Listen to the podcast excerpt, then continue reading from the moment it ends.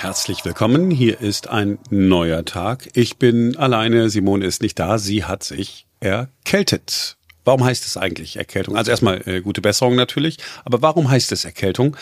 Ja, weil man sich meistens äh, halt, wenn es draußen kalt ist, erkältet. Und äh, man sagt es, weil man sich einfach so fühlt, so fröstelig. Aber in Wahrheit ist eine Erkältung natürlich nichts, was durch eine Temperatur ausgelöst wird, sondern durch Viren. Das wissen wir seit der Corona-Pandemie nur zu gut. Wir haben mit dem Allgemeinmediziner Dr. Martin Scherer vom Uniklinikum Hamburg-Eppendorf gesprochen.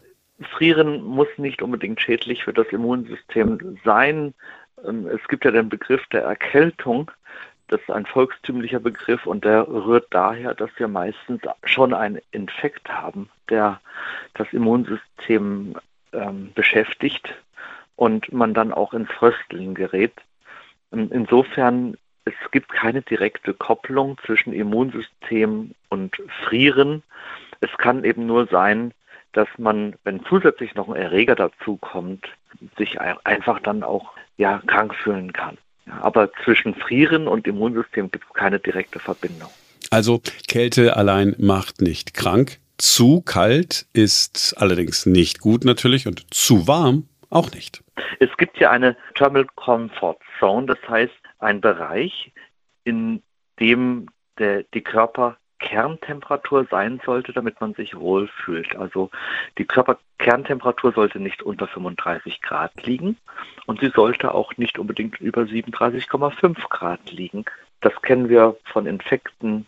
Ähm, dann fröstelt man, dann ist man fiebrig. Und innerhalb dieses Bereichs sollte die Körperkerntemperatur liegen. Heizen oder auch Energiesparen muss nicht zwangsläufig diese Körperkerntemperatur beeinflussen, weil man ja gegensteuern kann.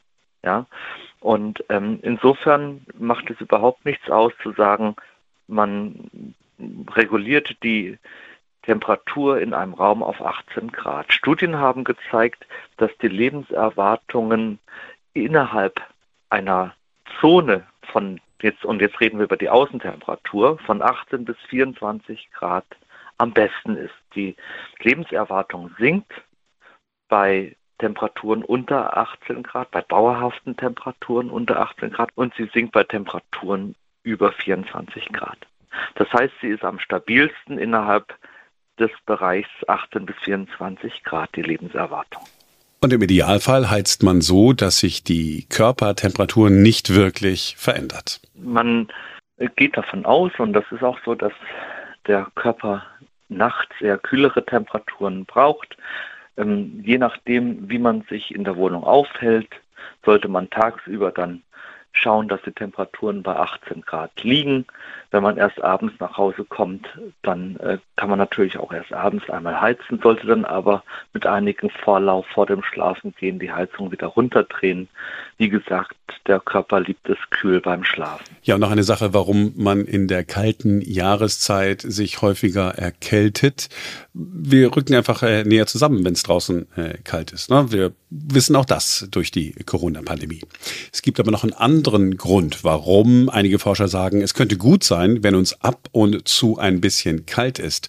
Denn so aktiviert unser Körper braunes Fett. Also wir haben weißes Fett, das sitzt am Bauch zum Beispiel äh, oder äh, an der, an der Hüfte.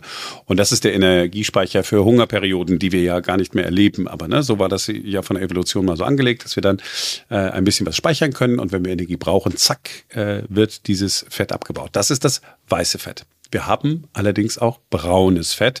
Man hat lange gedacht, nur Babys haben dieses äh, braune Fett, aber inzwischen weiß man, auch Erwachsene haben es. Und das ist eigentlich ganz genial. Dieses braune Fett, man hat das zum Beispiel am, am Rücken oder an den Schultern, ist anders als dieses hässliche weiße Fett. Braunes Fett verbrennt aktiv Kalorien, wenn es um den Körper herum zu kühl wird. Das Fett äh, legt also quasi los und äh, spielt Heizung heizt den, äh, heizt den Körper ein, ein bisschen auf. Also quasi eine eingebaute Heizung im Körper. Das ist dieses braune Fett. Forscher haben an Mäusen nachgewiesen, dass man braunes Fett tatsächlich durch Kälte erzeugen kann. Sie haben äh, Mäusen identisches Futter gegeben. Also die haben beide dasselbe gefressen. Eine von ihnen äh, ist dann äh, nachts in eine Kältekammer gesteckt worden und hat dann dort geschlafen. Die ist schlank geblieben. Und die andere Maus ist dick geworden. Die hat nicht äh, in der Kälte schlafen müssen. Und bei der schlanken Maus haben die äh, Forscher dann äh, festgestellt, dass äh, die mehr braunes Fett hat. Also hat sie Energie verbrannt, während die andere Maus keine Energie verbrannt hat, weil äh, die Heizung musste ja nicht aktiv werden, weil in dem Raum der anderen Maus war es ja nicht so kühl. So, und wenn man das jetzt alles hochrechnet, dann kann man ja 10 Kilo oder sogar mehr weißes Fett im Jahr abbauen, wenn man es zwischendurch mal äh, kälter angehen lässt. Die Forscher, die das ausgerechnet haben, äh, die haben Menschen sechs Stunden pro Tag in einen Raum mit nur 16 Grad gesteckt. Also ist schon eher so ein bisschen unangenehm, aber auch nicht äh, drastisch kalt, dass man da jetzt erfrieren würde.